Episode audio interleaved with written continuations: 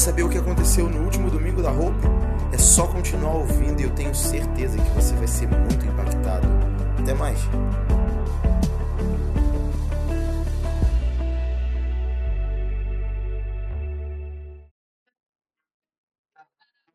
Aleluia.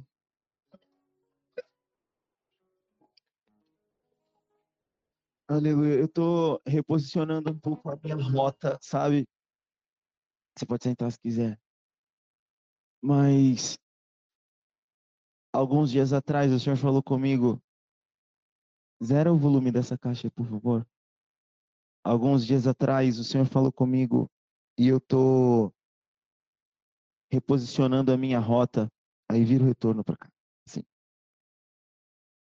Isso aí, obrigado. E eu tô. Sabe, às vezes a gente começa a, a fixar estações e a gente não tem que fixar estações. Deus nos chamou para uma jornada, amém?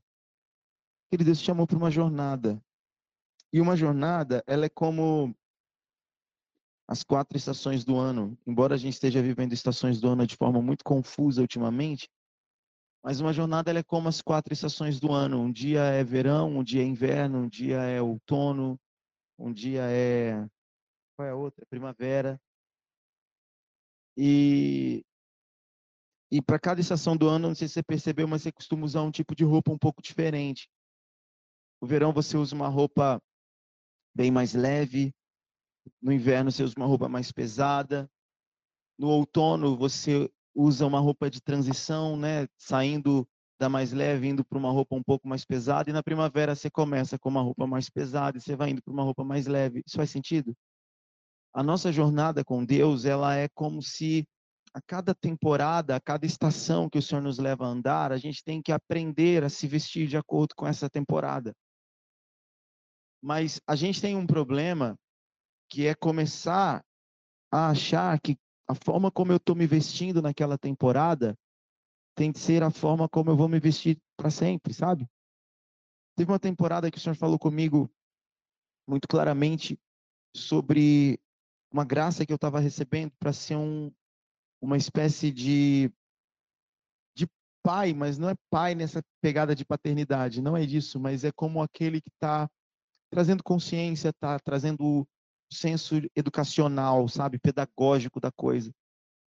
E quando isso aconteceu, Deus começou a me dar palavras muito muito confusas, não é que elas eram confusas, elas eram complexas demais. E era muito diferente das palavras que eu costumava ministrar antigamente. E essas palavras complexas, elas eram muito preciosas e importantes, porque elas, sabe, posicionaram alguns fundamentos importantes. Só que a estação virou. E, e, quando a estação vira, você precisa se adaptar. Você precisa entender como se ajustar, como se adequar àquele lugar e como que Deus está falando, o que, que eu tenho que fazer.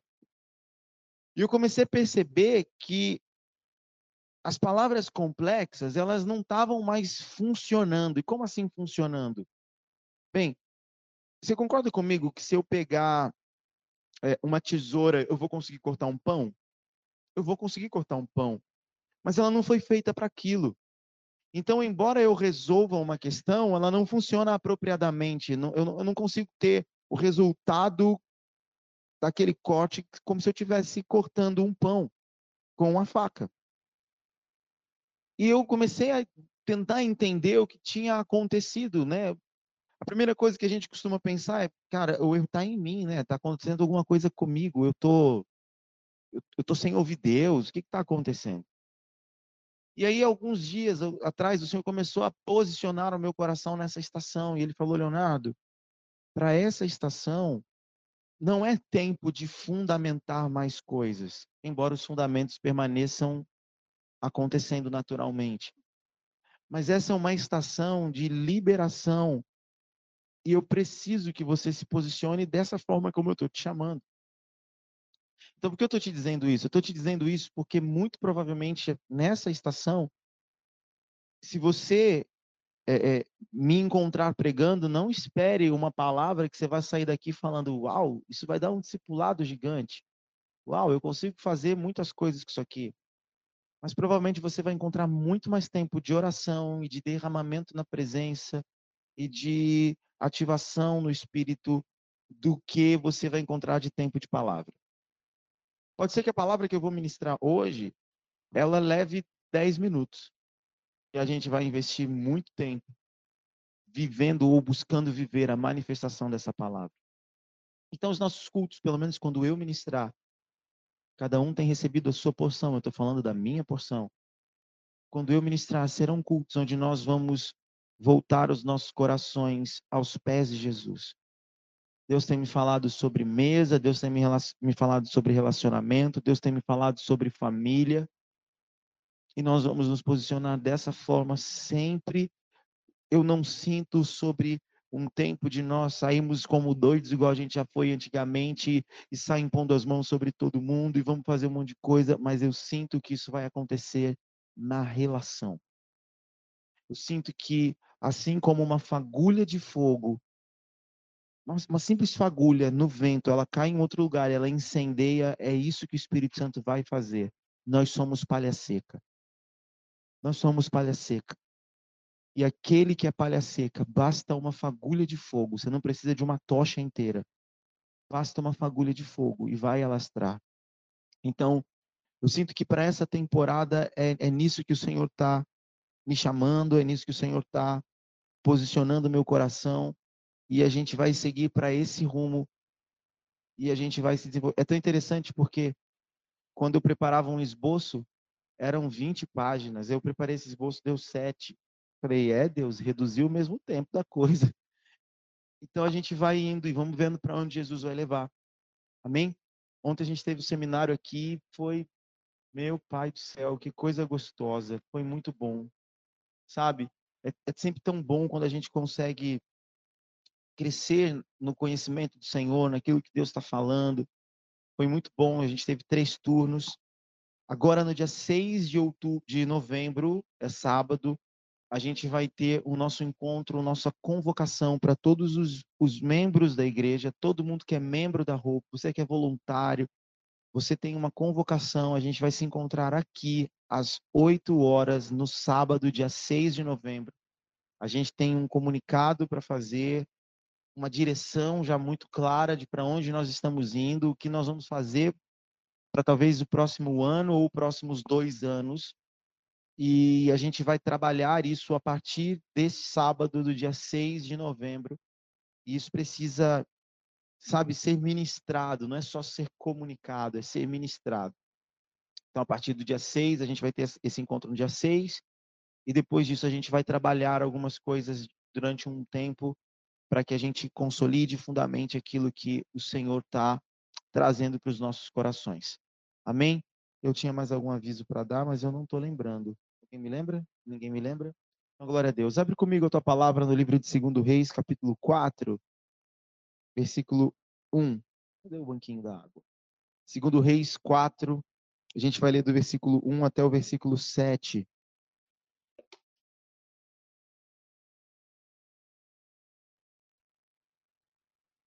Segundo Reis 4, do 1 ao 7.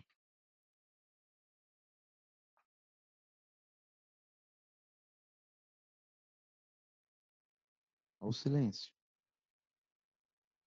Só a água quebra o silêncio. Isso dá uma ministração. Salmo 42, versículo 17. Abismo chama outro abismo, ondas e vagalhões vêm sobre mim. Ondas e vagalhões, som de muitas águas, voz de Deus, é a voz de Deus que quebra o silêncio. Haja luz, e houve luz, a terra estava sem forma e vazia. A voz de Deus quebrou o silêncio e criou todas as coisas. Às vezes o silêncio está na nossa vida, a gente não está entendendo. Tudo que a gente precisa é ouvir a voz de Deus. E aí, quando a voz de Deus vem, tudo começa a ser criado. Amém? Segundo Reis, capítulo 4, versículo 1. Então, para de ver coisa de fofoca na televisão, ou ver feed de YouTube, de Instagram, e começa a ouvir a voz de Deus. Segundo Reis 4, 1. Certo dia, a mulher de um dos discípulos dos profetas foi falar a Eliseu. Teu servo, meu marido, morreu, e tu sabes que ele temia o Senhor. Mas agora veio um credor que está querendo levar meus dois filhos como escravos. Eliseu perguntou-lhe: Como posso ajudá-la? Diga-me o que você tem em casa. E ela respondeu: Tua serva não tem nada além de uma vasilha de azeite. Querido, você concorda que quem tem uma vasilha de azeite tem alguma coisa, não é? Tá bom. Então disse Eliseu: Vá pedir emprestadas vasilhas a todos os vizinhos mas peça muitas. Depois, entre em casa com seus filhos e feche a porta. Derrame daquele azeite em cada vasilha e vá separando as que você for enchendo. Depois disso, ela foi embora, fechou-se em casa com seus filhos e começou a encher as vasilhas que eles lhe traziam. Quando todas as vasilhas estavam cheias, ela disse a um dos filhos: Traga-me mais uma. Mas ele respondeu: Já acabaram. Então o azeite parou de correr ela foi e contou tudo ao homem de Deus. Está entendendo a importância do testemunho? Que lhe disse: vá, venda o azeite e pague suas dívidas, e você e seus filhos ainda poderão viver do que sobrar. Amém? Vamos entender aqui. Aquela família, ela era a família de quem, gente? Vamos lá. De um dos profetas. Então, o chefe daquela casa ele era discípulo de um profeta. Um discípulo de um profeta já é um profeta. Embora ele não seja alguém que tenha um cargo profético intitulado, embora ele não seja posicionado como um profeta oficial, mas ele já crescia no profético. Então aquela família cresce num ambiente profético. Eles crescem compreendendo como Deus se manifestava, eles crescem entendendo do movimento é, profético, do movimento de Deus e do Espírito de Deus por meio daqueles homens. O chefe daquela casa era um homem, assim como Eliseu foi um dia. Eliseu era discípulo de Elias, assim como aquele homem era discípulo de um profeta. Acontece que aquele homem morre e, por algum motivo, seja lá qual for, ele deixou dívidas. E essas dívidas talvez tenham ou sido muito grandes, ou então elas foram se amontoando ao passar dos dias, dos tempos, e elas chegaram a um ponto que os credores bateram na porta dela e a única forma de ter a dívida quitada era ela entregar os seus dois filhos como pagamento, para serem escravos. Eu não sei, irmão. Ou era um negócio muito descabido, tipo, você está me devendo um pacote de sal e eu vou levar teu filho? Sabe? Ou era uma coisa muito descabida, ou então realmente a dívida era muito alta. Porque não é que você estava dando um bem, você estava sendo obrigado a dar o seu filho para quitar uma dívida. Quem tem filho aqui, qual, quanto custa o seu filho? Sabe? A gente tem um senso moral que eu não consigo, por exemplo, olhar para Patrícia e falar: Carol vale 10 reais e Matheus vale 15. Exemplo. Eu não consigo. Porque, como eu sou pai, eu sei quanto custa um filho. Mas, de alguma forma muito ensandecida, muito doida, aqueles dois eram a única forma que aquela mulher tinha de quitar a sua dívida. Quem é que está com dívida hoje? Pega a sua mão. Sabe, nós vivemos numa sociedade onde o endividamento cresce. Só que nessa sociedade onde o endividamento cresce, também há uma outra coisa crescendo: um ambiente profético. A questão é que muitas vezes a gente começa a olhar para o ambiente do endividamento. A gente começa a olhar para o ambiente do problema, do que não tem jeito, do que não dá solução, do como eu vou fazer essa coisa acontecer. Assim como aquela família, nós estamos aqui sendo formados, crescendo em um ambiente profético, vendo como Deus se move, ouvindo a sua voz, discernindo tempos e estações, operando junto com o Senhor. Ontem nós, nesse seminário, uma das coisas que ficou muito latentes dentro de mim, porque é algo que o Senhor já vem falando, é a questão do ser gerado, ser formado e ser enviado. Então, individualmente, na nossa casa, nós somos gerados, somos gerados no Altíssimo, no, no, no, no esconderijo do Altíssimo, somos formados aqui na igreja, ferro afia ferro, ok? Então, esse é um ambiente de formação, onde nós recebemos nutrição no útero espiritual, onde nós somos formados e somos formados para sermos enviados. Então, esse é o momento, aqui agora, que não é o momento de alguma coisa ser gerada dentro de nós. O momento de alguma coisa ser gerada dentro de nós é quando nós estamos na nossa casa, no nosso íntimo. Esse é o momento de nós sermos formados. O ambiente profético é um ambiente de formação.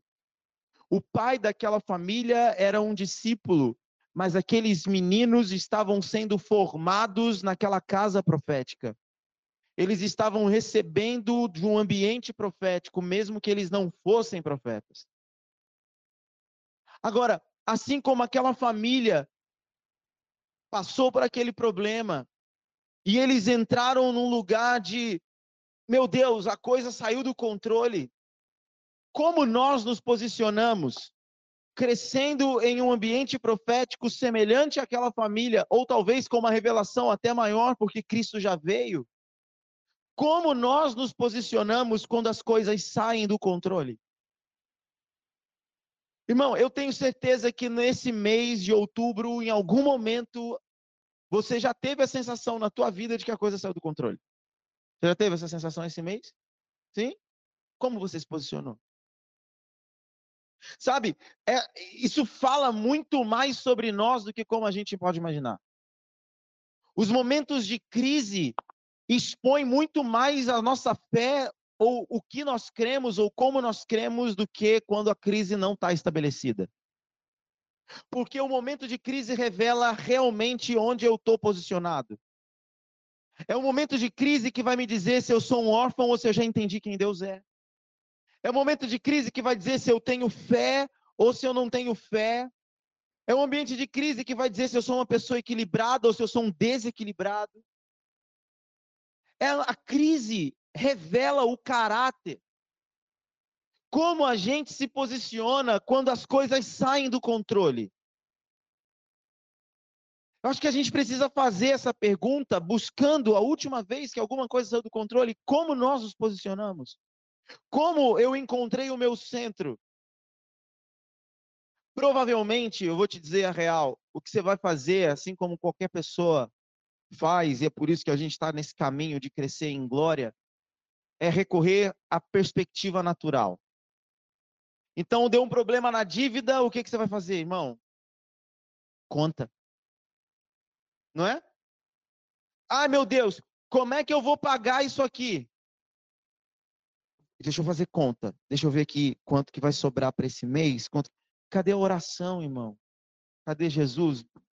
E aí, o que, que você vai fazer? Ai, meu Deus, eu fiquei doente.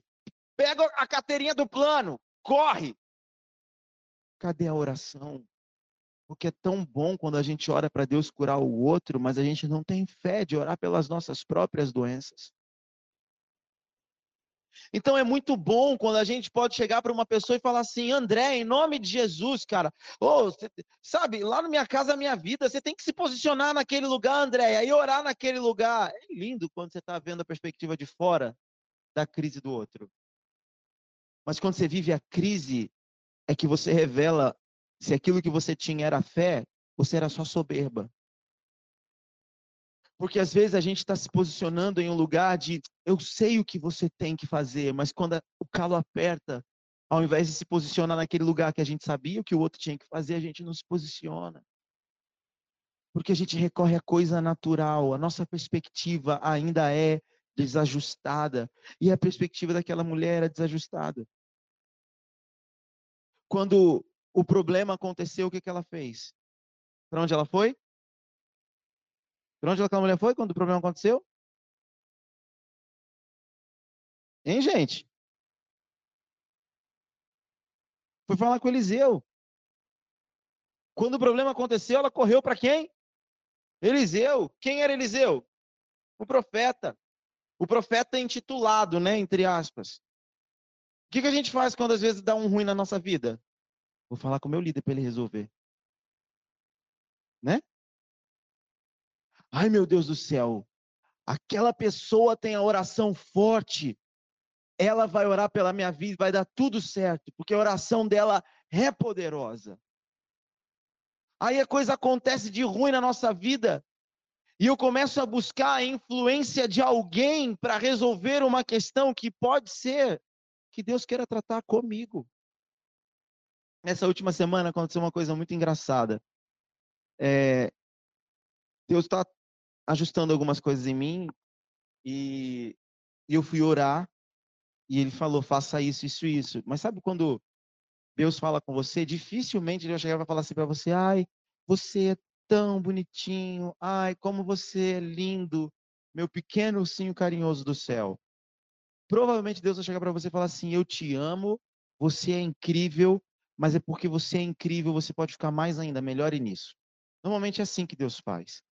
E aí o Senhor me pediu uma coisa que para mim parecia fácil. Aí na hora que ele falou, o que, que eu disse? Uau, tamo junto, Deus, é incrível. Mas aí chegou o dia de cumprir. Quando chegou o dia de cumprir, o que, que eu fiz? Liguei para uma pessoa, para ver se a pessoa ia comigo, né? A pessoa não atendeu. Quando a pessoa não atendeu, o que, que o Espírito Santo falou comigo? Você está entendendo? Aí o que, que eu fiz? Mesmo o Espírito Santo falando comigo, Andréia, liguei para outra pessoa. Falei, vou ver se a outra pessoa atende. Adivinha? Não atendeu. Eu falei, eu vou tomar um pouco de vergonha na cara agora já e já vou entender que esse processo diz respeito a mim. E que eu não posso terceirizar o que Deus quer tratar em mim para outra pessoa. E aí uma pessoa respondeu, falou assim, ô, oh, eu vi que você me chamou aqui, o que que houve? Eu falei, não, não, nada não, eu queria te enfiar no meu processo. Mas fica tranquilo. Sabe, Deus queria tratar algo com aquela mulher. Deus queria tratar alguma coisa naquela casa, Deus queria tratar alguma coisa naquela família, nem que fosse para ajustar algo de uma dívida que eles cometeram que não tinham que ter feito, que seja, Deus queria tratar algo ali. E ao invés dela recorrer ao ambiente que ela já estava crescendo com o marido e com os filhos, ela terceiriza e ela vai procurar um homem de Deus. Veja, por que aquela mulher vai procurar um homem de Deus? Hum? Porque ela sabia que naquela época o profeta era o mais perto de Deus do que existia. A primeira coisa que a gente faz muitas vezes é transferir poder ao invés de assumir poder. Então a gente já é empoderado pelo sangue do Cordeiro, a gente já é empoderado por Jesus, a gente já recebeu dele, sabe, um, uma série de virtudes, mas a gente continua se enxergando limitado, pequeno, incapacitado e transferindo o poder que já recebemos de Jesus para que outras pessoas resolvam por nós. Eu não estou falando que a gente não tem que pedir ajuda. A gente deve andar em unidade. E andar em unidade, muitas vezes, é pedir ajuda. Mas pedir ajuda não é transferir responsabilidade. Pedir ajuda é pedir faça comigo, não é faça para mim. Pedir ajuda é ande em parceria. Não é faça o que, eu, o que eu tenho que fazer porque eu não quero fazer, ou porque eu me sinto pequeno. Ou resolvo o problema. Ou, ah, eu fui lá, Sabe, uma criança imatura, eu fui no shopping, comprei 3 mil reais no cartão de crédito. Ah, como é que você paga? Não, eu não pago, é meu pai que paga. Então você não comprou, quem comprou é o seu pai? Às vezes a gente está andando em posicionamentos de imaturidade, a gente está fazendo as coisas e está dando a conta para o pai pagar. Mas Deus, como um pai, quer nos ensinar a pagar a conta. E ao invés de aprender a pagar a conta, a gente fica transferindo para o outro. Eu vou chamar o meu amiguinho para fazer isso comigo. A maior mentira que o inimigo pode colocar em alguém que nasceu de novo é o sentimento de impotência. Irmão, a palavra fala: eu tudo posso naquele que me fortalece. Jesus vai dizer que quem tem uma fé do tamanho de um grão de mostarda pode realizar o que, gente? O impossível. Sabe o que é impossível? Impossível o que não é possível. Então, se eu tenho um Deus que me garante que eu tudo posso, porque Ele me fortalece e fé para realizar o impossível, quem disse que eu não tenho poder? Sabe? Quem disse que eu não posso, pela graça de Deus, resolver as coisas que estão acontecendo na minha vida? Quem disse que com parceria com Jesus eu não vou conseguir sair dessa crise que eu estou dentro? Quem disse que eu não vou conseguir educar os meus filhos? Quem disse que eu não vou conseguir ver solução para a depressão? Quem disse que eu não vou conseguir alcançar a cura que eu preciso? Quem disse? Certamente o inimigo. Movendo suas pessoas, movendo a nossa alma fragilizada. Mas se eu me recorrer à palavra do Senhor e à voz do Espírito, a única coisa que eu vou escutar é: tudo posso naquele que me fortalece. Querido, aquele que nasceu de novo não é impotente, aquele que nasceu de novo é poderoso. Aquele que nasceu de novo já recebeu capacitação do alto, revestimento do Espírito Santo, armas espirituais, como a gente viu ontem, armadura para vencer. Aquele que nasceu de novo recebeu o poder do Espírito. Você não é impotente, você é poderoso. Aquela mulher tinha os dois principais ingredientes que ela precisava para sair daquela crise. Quais eram os ingredientes, gente? O primeiro, a botija de azeite. E o segundo, um ambiente profético. Às vezes, às vezes não, na maioria das vezes a gente já tem tudo o que é suficiente para tirar a gente das nossas crises. Na maioria das vezes, tudo que a gente tem já está ali, disponível, só aguardando ser utilizado para que o milagre se materialize. Mas aí, sabe o que, que a gente faz? É a segunda coisa. Ao invés da gente buscar direção, a gente vai buscar solução. Porque a gente não quer que Deus nos direcione para algum lugar, a gente quer que Deus solucione o problema. A maioria das vezes que você for buscar a Deus, você vai apresentar para Ele talvez um problema. Seja uma perspectiva, seja uma questão que precisa ser solucionada, você vai levar um problema. Pode não ser a crise, mas é um problema. Deus, eu estou com raiva, eu preciso que você me ajude nisso daqui. Deus, eu estou com raiva. Algumas pessoas, né? Eu preciso que você mate aquela pessoa. Tem alguns, né, querido? Eu conheci gente que fazia isso. Deus, que quebra a perna daquela pessoa diante de Deus. Não adiantava a gente falar nada.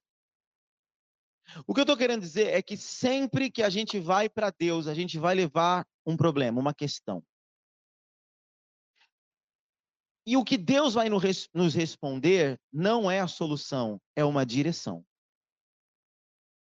E uma direção implica que você vai andar pelo caminho, não ele ele vai te acompanhar.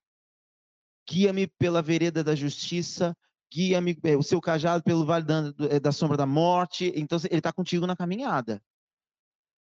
Mas quem está andando é você. A questão é que dificilmente a gente vai aceitar a direção de Deus, porque o que a gente quer é a solução.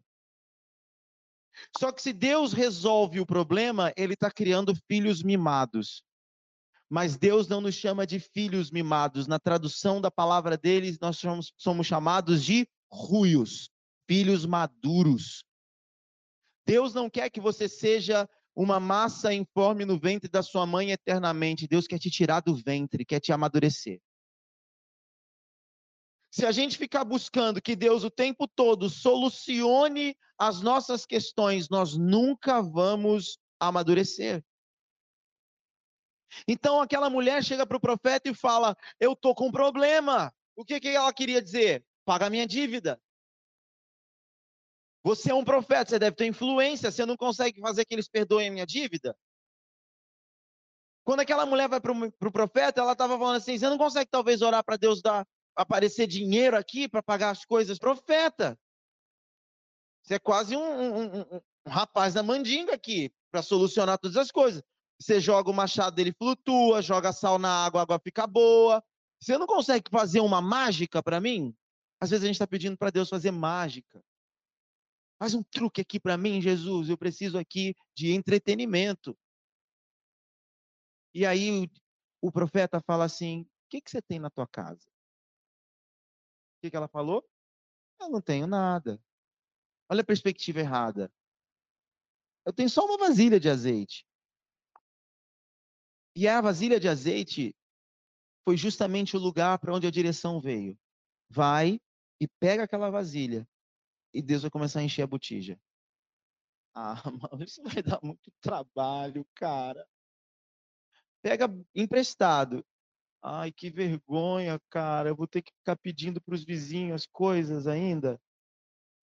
Ai, que orgulho que eu tenho aqui disfarçado, sabe, profeta? Aquela vizinha chata, aquela vizinha que fica fazendo os, os atabaques lá, me atrapalhando de noite, cara. Eu vou ter que pedir vasilha para ela, profeta. A direção que Deus vai te dar vai te dar trabalho, irmão. E é isso que ele quer mesmo. Ele quer te dar trabalho. Porque às vezes tudo que a gente está é acomodado. Então aquela mulher, ela estava extremamente acomodada. Tô, tô, com dívida, meus filhos vão ser presos. Vão ser presos não, né? Vão ser levados escravo. Eu vou pedir para alguém resolver meu problema. Eu vou chegar para o profeta, ele vai fazer uma mágica. E aí pronto, eu chego lá, cheio de sacola de dinheiro. Não existia sacola de dinheiro, tá, gente? É só uma metáfora. Cheio de sacola de dinheiro e vou pagar a minha dívida. Aí ela sai da, da, da presença do profeta. Alguém tem uma vasilha? Uma vasilha? Você vai para Deus, Senhor, eu tô com raiva daquela pessoa. Ai, Senhor, eu preciso que o Senhor tire aquela pessoa do meu caminho. O Senhor fala, eu vou te ajudar. Ah, glória a Deus, Senhor, ela vai se mudar. Não, vai lá e pede perdão para ela. Ah, Deus, mas isso dá trabalho. Ah, Deus, eu, eu preciso de recurso financeiro. Deus, eu preciso de dinheiro. Você precisa de dinheiro, filho? Deus, eu preciso de um trabalho. Deus, você precisa de um trabalho. Precisa... Acorda às seis horas da manhã e começa a entregar currículo. Ah, Deus, mas eu, é muito cedo para acordar, Deus. Eu vou entregar pela internet. Que aí você manda de noite, o cara já chega de manhã e já vê o currículo lá. A gente está tentando sabotar o que Deus fala o tempo todo. A gente está o tempo todo querendo que Deus resolva as nossas questões, quando Deus só vai dar para a gente direção. Deus não vai falar, estou fazendo isso. Deus vai dar direção. Se você quer ser um filho maduro, aprenda a receber direção. Se você quer continuar mimado, busque soluções. Eu creio que Deus dá para cada um na medida que cada um está amadurecido para receber. Faz sentido isso para você? Isso é a parábola dos talentos. Então pode ser que Deus solucione as coisas para uns e para outros dê direção. Isso está falando sobre o quê? sobre a maturidade na jornada que cada um de nós tem. E às vezes a gente está querendo ser criança de novo, quando Deus já está olhando para a gente falando, você já é adulto. Eu creio que para algumas pessoas, elas vão orar e Deus vai chegar e vai fazer um milagre instantâneo. E amém. Mas para outros que já estão caminhando com o Senhor, ele vai olhar e vai falar assim: Eu já te revesti de poder para que você opere sobrenaturalmente a partir da direção que eu estou te dando. E aí, querido, o que a gente quer? A gente quer solução ou a gente quer direção? Se você chegar para mim e você vier conversar comigo, tem muita gente que evita buscar aconselhamento comigo. Porque talvez saia mais chateado do que alegre. Porque tudo que eu vou te responder não é o que você quer ouvir. Porque eu só faço o que eu vejo o pai fazer. E partindo da perspectiva de que Deus quer nos amadurecer, eu nunca vou te solucionar os problemas, eu vou te dar direções.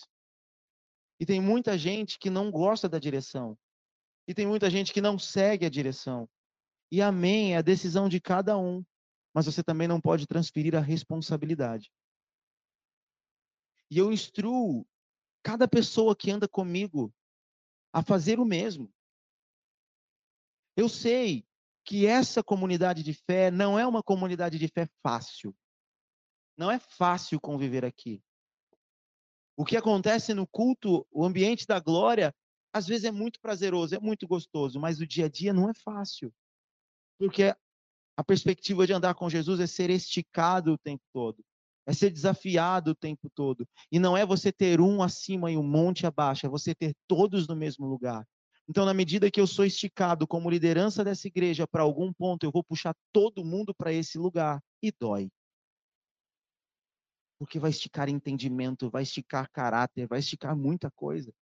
Porque o que eu entendo não é que Jesus quer me posicionar, Deus quer posicionar a sua igreja. E a igreja é uma pessoa. Nós juntos somos uma pessoa. Então entenda que nós não vamos dar solução como casa, nós vamos dar direção. E se você quer andar em direção, você anda em direção, mas se você quer andar em solução, eu preciso dizer que esse não é o melhor lugar para você. Porque a mágica, a mágica não acontece aqui. A terceira coisa que eu quero te dizer é que não importa a situação, não fique parado. Mova-se para o lugar certo. Qual é o lugar certo? Deixa eu só ver a hora aqui, gente. Oi? Graças. Qual é o lugar certo? Ah, aquela mulher foi para o profeta. O profeta representa Deus, então é a igreja é o lugar certo. Deu ruim na minha casa, o que, que eu vou fazer? Vou para a igreja, vou para o culto. Porque eu vou sair de lá com o meu milagre na mão, com a minha vitória. Eu vou receber a chave da vitória hoje. Não, não é o lugar certo a igreja. Ah, então é um aconselhamento eu vou procurar um aconselhamento, porque a coisa deu ruim, vou buscar um aconselhamento. Também não é não. Entenda, aquela mulher procurou o profeta, como eu já disse, porque naquela época, na antiga aliança, o profeta era a coisa mais próxima de Deus que existia. O mais perto que se tinha do que Deus representava na terra era o sacerdote ou o profeta. E a gente sabe que na época de Eliseu, o sacerdócio já estava muito corrompido. Então era um profeta. Certo? Agora, abra comigo a tua palavra em Marcos, no capítulo 5, no versículo 24. Marcos 5, 24 ao 34.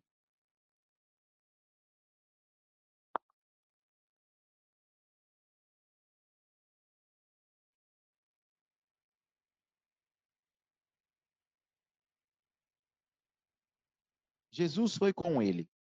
Uma grande multidão o seguia e o comprimia. Estava ali certa mulher que havia 12 anos vinha sofrendo de uma hemorragia. Ela padecera muito sob o cuidado de vários médicos e gastara tudo o que tinha. Mas em vez de melhorar, piorava. Quando ouviu falar de Jesus, chegou-se por trás dele, no meio da multidão, tocou em seu manto, porque pensava: se eu tão somente tocar no seu manto, ficarei curada. Imediatamente cessou a sua hemorragia e ela sentiu em seu corpo que estava livre do seu sofrimento. No mesmo instante, Jesus percebeu que dele havia saído poder. Virou-se para a multidão e perguntou: Quem tocou no meu manto? Responderam seus discípulos: Vês a multidão aglomerada ao teu redor e ainda perguntas: Quem tocou em mim? Mas Jesus continuou olhando ao seu redor para ver quem tinha feito aquilo. Então a mulher, sabendo o que lhe tinha acontecido, aproximou-se, prostrou-se aos seus pés e, tremendo de medo, contou-lhe toda a verdade. Então ele lhe disse: Filha, a sua fé a curou. Vá em paz e fique livre do seu sofrimento. Amém? Quantos anos aquela mulher estava sofrendo, gente? Doze. Quantos anos você tem, Mateus? Onze. Mais do que a vida desse serzinho que está aqui do nosso lado. Você olha para ele e você vê, ele é uma pessoa formada. Ele já tem identidade, ele já tem os órgãos prontos, ele já tem consciência, ele é uma vida inteira. Com 11 anos, aquela mulher tinha uma vida inteira de sofrimento. Você consegue mensurar a parte de quando Mateus nasceu até hoje, você nesse fluxo de sangue? 11 anos, hemorragia. E a gente está falando de uma época onde não existia absorvente, não existia saúde, é, é, é, higiene, não existia médico como nós conhecemos, então a gente está falando de uma mulher numa perspectiva da lei judaica que era considerada imunda, porque a mulher com fluxo de sangue tinha que ficar fora do arraial. Então ela estava vivendo em exclusão por 12 anos. Você consegue imaginar o cheiro daquela mulher? Não tinha chuveiro, querido. Não tinha banho toda hora. Era uma região desértica, a água é precioso, a água é valioso. Você consegue imaginar o quanto aquela mulher não devia sofrer com mosca em cima dela o tempo todo, roupa suja o tempo todo, anemia. Você consegue se colocar nesse lugar? São 12 anos assim. Se você está passando 12 anos assim, o que, que você faz? Você vai pegar tudo que você tem, você vai tentar resolver isso. Então ela tentou de todas as formas, ela gastou tudo o que ela tinha, tudo o que ela tinha. Pode ser que ela não tivesse nem mais casa, porque tudo é tudo. Ela pode ter empenhado a casa dela para tentar recurso, para procurar um médico na época, para resolver o problema. Ela não tinha mais nada. Ela procurou todas as pessoas, ela procurou tudo que era nome que surgia. E é tão interessante porque, assim, ela ouvindo falar de Jesus foi até ele. Então, era assim: a, eu descobri que tem um médico novo chamado Alexandre, vou até ele. Eu descobri que tem. Porque era assim que ela gastava tudo. A cada nova perspectiva de, de, de alcançar o que ela precisava, ela se movia para aquele lugar. E aí, agora eu estou ouvindo falar de um tal de Jesus e eu vou lá. Se, se eu só encostar nele, pelo que estão falando, eu vou ser curada. E ela tinha fé e ela foi. Por que eu estou trazendo isso para você? Eu estou trazendo isso para você porque muitas vezes a gente está correndo para o lugar errado. Por 12 anos, aquela mulher correu para o lugar errado. Ok, Jesus ainda não tinha começado o ministério? Ok. Mas quando ela tomou conhecimento sobre a existência de Jesus, para onde ela correu? Ela correu para Jesus. Irmão, você conhece Jesus, você está correndo para o lugar errado por quê? Às vezes a gente está tentando resolver as coisas de outra forma, ou então a gente está parado esperando que Jesus venha. Não, não, ela pegou, sabe, é, é, o seu sofrimento, ela pegou a sua esperança, ela pegou tudo que ela tinha e ela se embrenhou no meio da multidão e não importa, eu vou chegar lá e ela foi correndo para Jesus. Ela não ficou sentada na esquina, ai, quando Jesus passar, eu vou botar a mão aqui nele.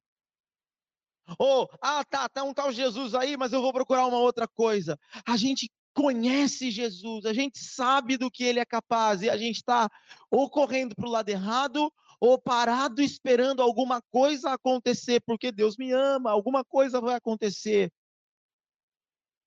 Corra. Corra para o lugar certo. Abra comigo Lucas capítulo 17, versículo 20.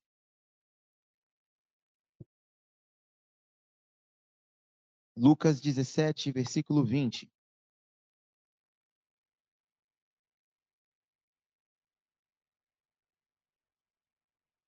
Certa vez, tendo sido interrogado pelos fariseus sobre quando viria o reino de Deus, Jesus respondeu: O reino de Deus não vem de modo visível, nem se dirá aqui está ele ou lá está, porque o reino de Deus está onde? Em vós. Onde está o reino de Deus, querido? Em nós. Então, venha o teu reino, na verdade, não é que venha uma espécie de ilha flutuante e venha para cá. Venha o teu reino é o que está dentro de mim, salte para fora. O que já foi plantado dentro, salte para fora. Mateus capítulo 6, versículo 6. Mas quando você orar, vá para o seu quarto, feche a porta e ore ao seu pai que está no secreto. Então, seu pai, que vê no secreto, o recompensará. Deixa eu te falar uma coisa: nem sempre um amigo vai poder te ajudar e nem sempre um amigo vai te dar o conselho certo. Na maioria das vezes, um amigo vai te dar um conselho errado. Dependendo do amigo, então, eu não sei nem se pode chamar de errado. Pode chamar de profano. Nem sempre um líder vai te dar o conselho que você quer, ou vai atender a sua expectativa. Você pode procurar uma pessoa que você admire e achar que aquela pessoa vai te dar o conselho que você precisa, mas não. Sabe, a gente ainda tem muito daquela coisa é, da igreja, do conceito religioso, de procurar uma pessoa que aquela pessoa é madura, então ela vai trazer a palavra de Deus para mim. Querido, Jesus disse que o reino já está dentro de nós. Jesus disse: vai para o seu quarto, para o seu ambiente de oração, para o seu lugar secreto e encontre o seu Pai que já está lá. Então, a voz que nós precisamos, a palavra que nós precisamos, o lugar que nós temos de acessar já está disponível. Você deve buscar conselho de homens amadurecidos para que eles confirmem o que você já recebeu. Está entendendo como muda a perspectiva? Eu não tenho que buscar na figura de um profeta, porque a figura de um profeta é a antiga aliança. Hoje o reino de Deus já está aqui, então eu busco na figura de Jesus, porque Jesus é a palavra viva, Jesus é a palavra manifesta. Então eu vou receber do Espírito em oração, eu vou receber desse reino que está dentro de mim, e eu vou entrar em concordância com o meu irmão para que ele possa confirmar aquilo que eu já recebi. É assim que funciona. Você vai orar, Deus vai te dar uma palavra, então você entra em acordo com o teu irmão. Ore, por favor, porque Deus me deu uma palavra, eu quero saber o que o Senhor vai te dizer. E se eu estou ouvindo do Espírito e ele também está ouvindo, Deus vai falar a mesma coisa. Pode ser com palavras diferentes, mas tem o mesmo fundamento. Hoje nós não vamos mais a profetas, hoje nós vamos para dentro do quarto explorar o coração de Jesus e pôr para fora o reino que já está dentro. Nós não temos mais que, que, que ficar olhando para alguma coisa, esperando alguma coisa acontecer, porque, irmão, tudo que tinha de acontecer já aconteceu. Jesus já foi para a cruz e ressuscitou. Quem que acha que o melhor de Deus está por vir? Levante a sua mão. Você está errado, ele já veio. O melhor de Deus já veio e é Jesus. E Jesus, num único ato, já fez tudo. Nós só precisamos acessar. Mas tudo já está feito. João capítulo 1, versículo 3. Antes de que tudo foi criado, tudo nele já existia. O cordeiro foi morto antes mesmo da fundação do mundo. Jesus é mais do que suficiente. Jesus é Jesus. Se você recorrer a Jesus, você vai recorrer ao melhor que já veio. Eu creio que o melhor vai voltar, mas não vai vir. Então, às vezes, o que a gente está buscando é alguma coisa dentro da nossa expectativa. Mas a gente está crescendo num ambiente profético e não está discernindo profecia. Não está discernindo como Deus se move, não está discernindo o que já aconteceu conosco, não está discernindo como a palavra já se materializou, já se fez carne, como continua se, se movendo, e a gente está ainda, sabe, é, é, esquecendo que Deus já está presente. O que nos falta não é informação, o que nos falta é a aplicação. A gente tem informação o tempo todo, você joga no YouTube hoje, o que você mais tem é informação. Irmão, quando eu conheci Jesus, eu tinha lá os meus 17 anos de idade. Não existia esses negócios de livro como tem hoje. Não existia. Gente, ai meu Deus, parece que eu sou velho. Não existia. Não existia YouTube, WhatsApp. É, a ligação de internet tinha que ser meia-noite. Porque é um pulso só que você gastava, era. E era aquele negócio para você entrar num bate-papo do UOL. Hoje, você tem na palma da tua mão um YouTube com milhares e milhares e milhares e milhares de horas de informação. O que nos falta é aplicação. Você vem para cá todo domingo, você tem treinamentos, você tem, você tem discipulado, você está recebendo pão para caramba. E às vezes você não está cortando esse pão e comendo do pão, e o pão está embolorando dentro de você. Sabe, irmão? Pega o pão que você já recebeu e come. O que eu estou pregando aqui não é nada novo hoje, irmão. Não é nada novo. Eu estou há cinco anos falando disso, cara. E se eu fizer uma pergunta aqui, eu vou constranger você, eu vou falar quem diariamente se encontra com Jesus em oração. É capaz eu ter um cotoco só, que nem vai ser uma mão, vai ser só um cotoco levantado. Porque a gente ainda não está fazendo. Mas aí a gente não está fazendo e a gente está correndo para o lado errado, buscando que alguém responda uma resposta que já está dentro do nosso quarto. A gente sabe que tem que orar, mas não ora. A gente sabe que tem que jejuar e não jejua. A gente sabe que tem que adorar e não adora, porque a gente quer terceirizar. Eu quero que um profeta faça alguma coisa por mim. Eu quero que Jesus faça puff, uma mágica e a nuvem da glória venha no culto e eu saio dali. Uau, hoje Deus fez.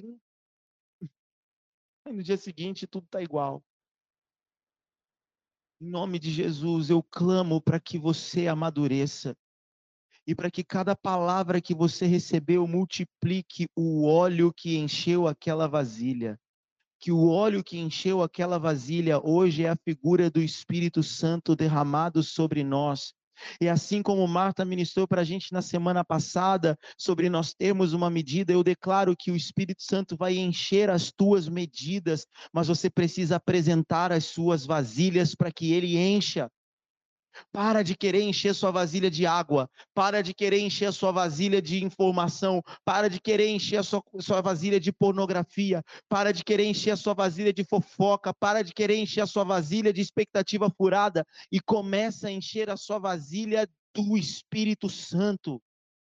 Comece a encher a sua vasilha do óleo que já está derramado do altar desde que Jesus falou: Eu estou indo para o Pai, mas é melhor que eu deixe um consolador para que tudo se cumpra, porque ele vai ensinar e vai lembrar vocês de tudo o que eu já falei. Você está entendendo que nem o Espírito Santo faz coisa nova? O Espírito Santo só vem para lembrar e ensinar do que Jesus já falou, irmão.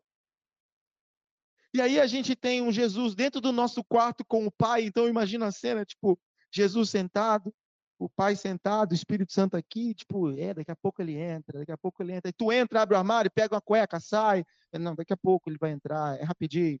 Aí você entra, dá uma ajeitada ali no espelho, volta e passa um dia. Porque ele está no secreto te esperando. E ele não fala que ele te abandona ou que ele desiste, ele continua te esperando. Aí sabe onde a gente está? A gente está lá na sala, assim, procurando o Disuscope, procurando um Paulo Borges. Ai, Deus, fala comigo aqui, Deus. Em nome de Jesus, oh Deus, em teu nome mesmo aqui, Deus. Oh, graças a você mesmo. Oh, revelação, glória a Deus. Oh. A gente tende a amadurecer, irmão, em nome de Jesus. A gente tem que deixar as roupas de criança e começar a se vestir como adulto.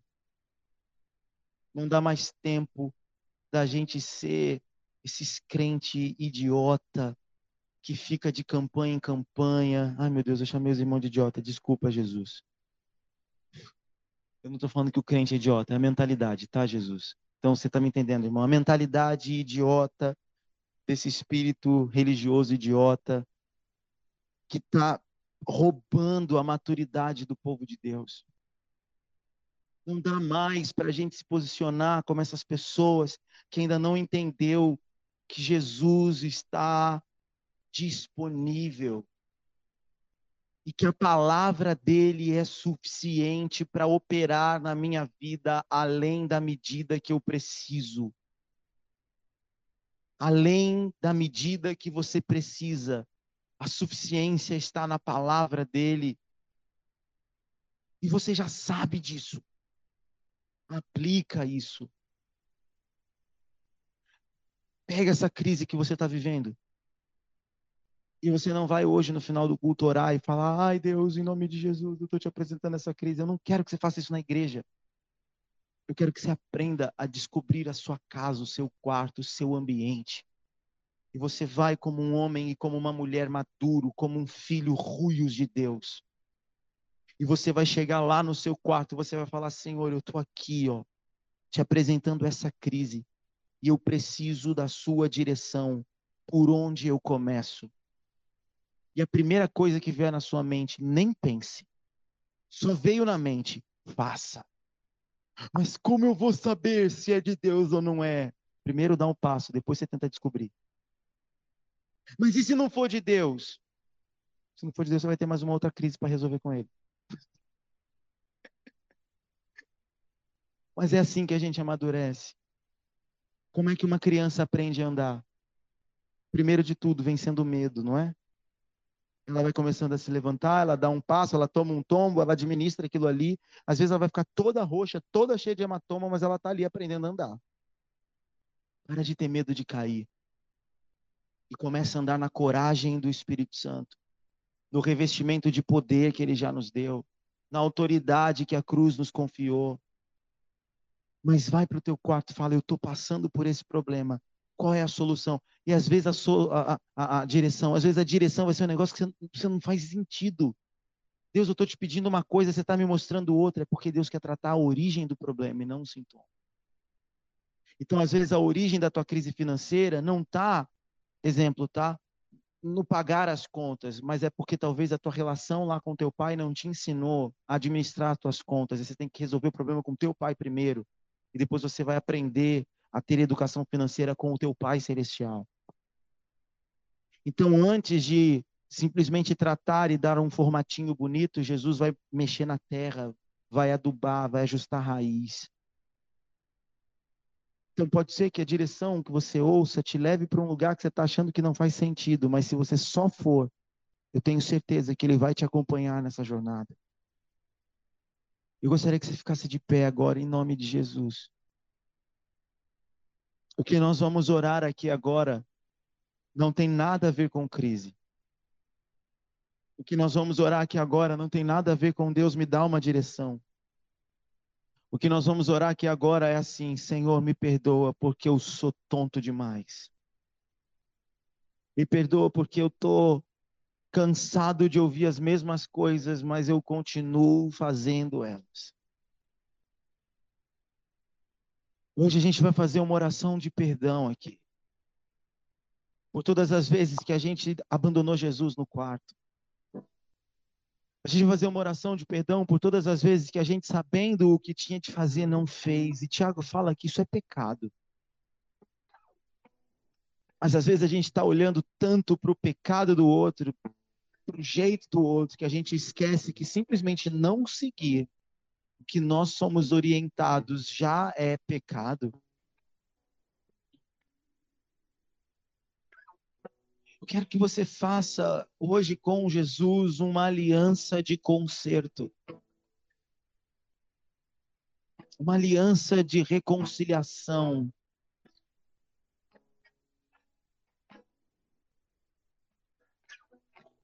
A vida está te levando para um lugar, a vida está te empurrando para um ponto. Mas Jesus está ali. Precisa correr para esse ponto, para essa direção.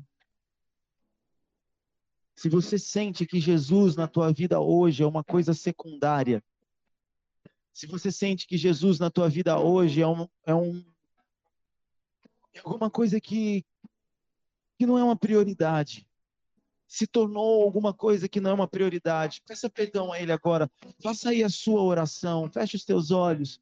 Se por caso, se você quiser se ajoelhar, se prostrar na presença dEle, pedir perdão a Ele, faça isso, tenha liberdade se você sente que está colocando homens e mulheres,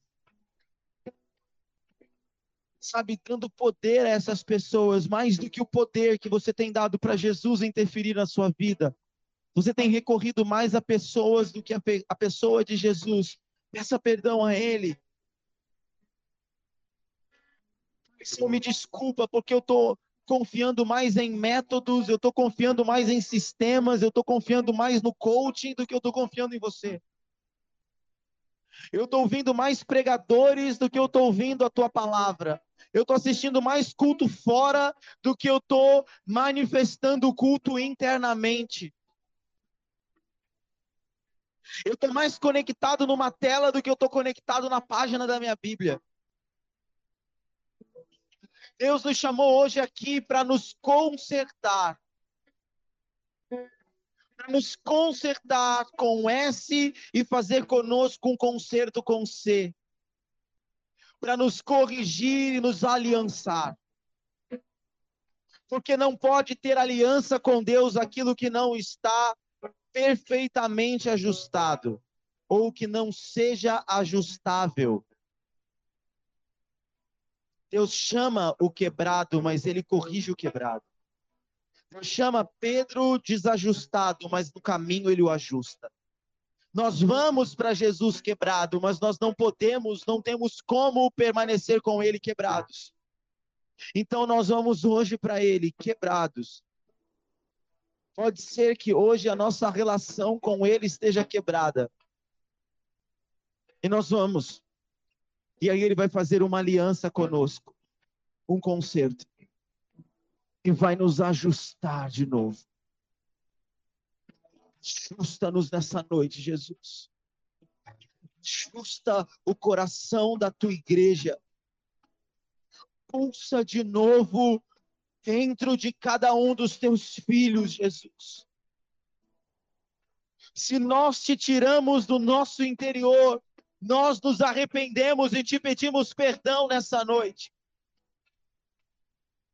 Se nós olhamos para as nossas vidas com a perspectiva natural, com a perspectiva da falta, e nós corremos para outro lugar e esquecemos de olhar para você, Jesus, nos perdoa. Nós confessamos a nossa culpa, como aquela viúva como aquela mulher do fluxo de sangue, nós nos prostramos aos seus pés e contamos toda a verdade.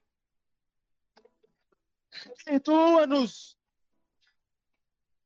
porque confiamos mais nas pessoas do que em você.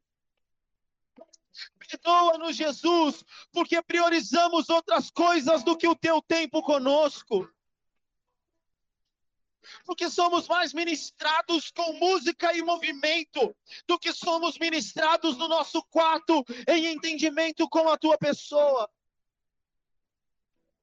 Perdoa-nos, Jesus, porque hoje tudo é prioritário menos você. Perdoa o nosso desajuste, somos inapropriados. Estamos em falta contigo, mesmo o Senhor nos dando banquete todo dia. Nós tememos ao teu nome.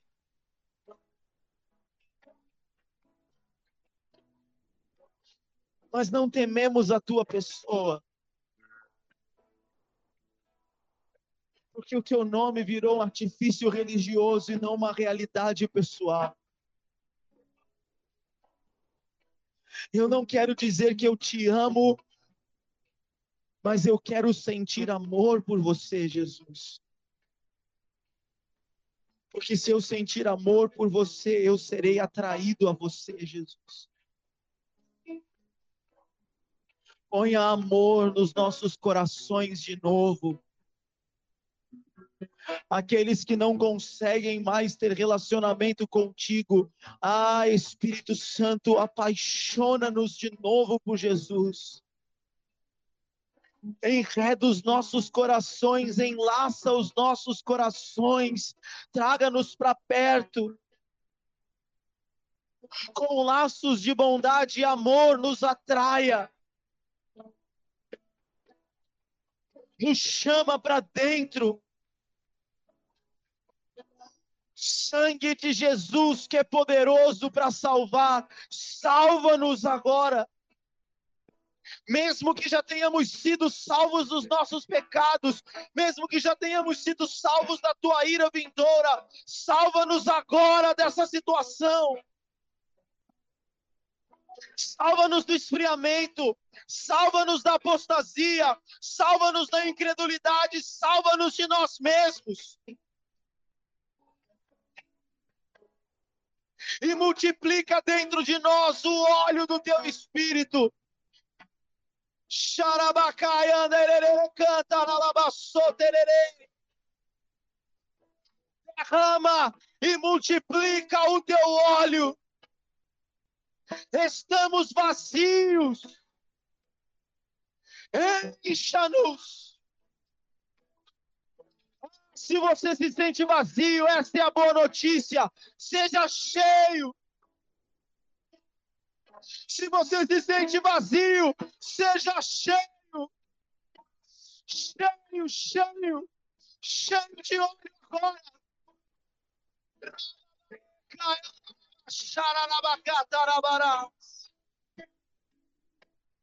Porque quanto mais nós nos esvaziamos, mais nós nos enchemos.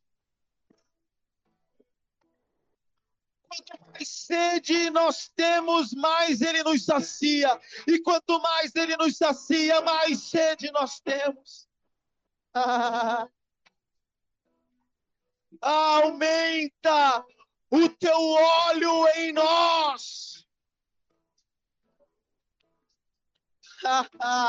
e lança o teu fogo. Queima-nos como candeeiros daquelas, daquelas virgens. Queima-nos como lâmpadas daquelas virgens.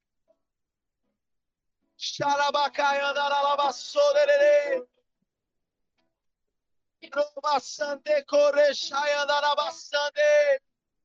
Roxarabacai andaralabassende. Senhor, nós queremos administrar esse óleo dentro de nós. Dá-nos direção para isso. Mas te pedimos agora mesmo, uma vez que o óleo já desceu, lança o teu fogo para que possamos iluminar.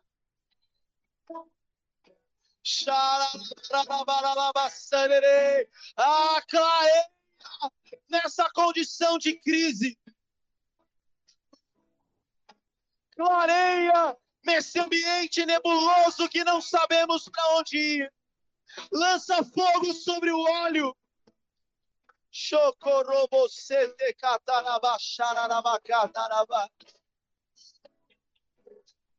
O que você deseja orar aí, irmão?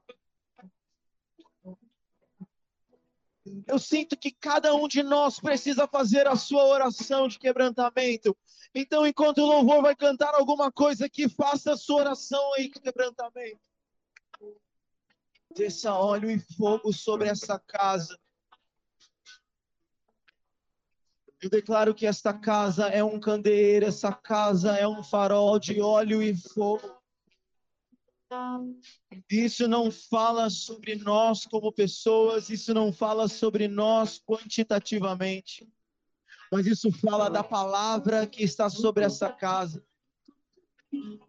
E mesmo que esta casa esteja fechada, ela continua sendo, porque assim é a palavra imutável que não volta vazia. Fogo e óleo, candeeiro luz das nações.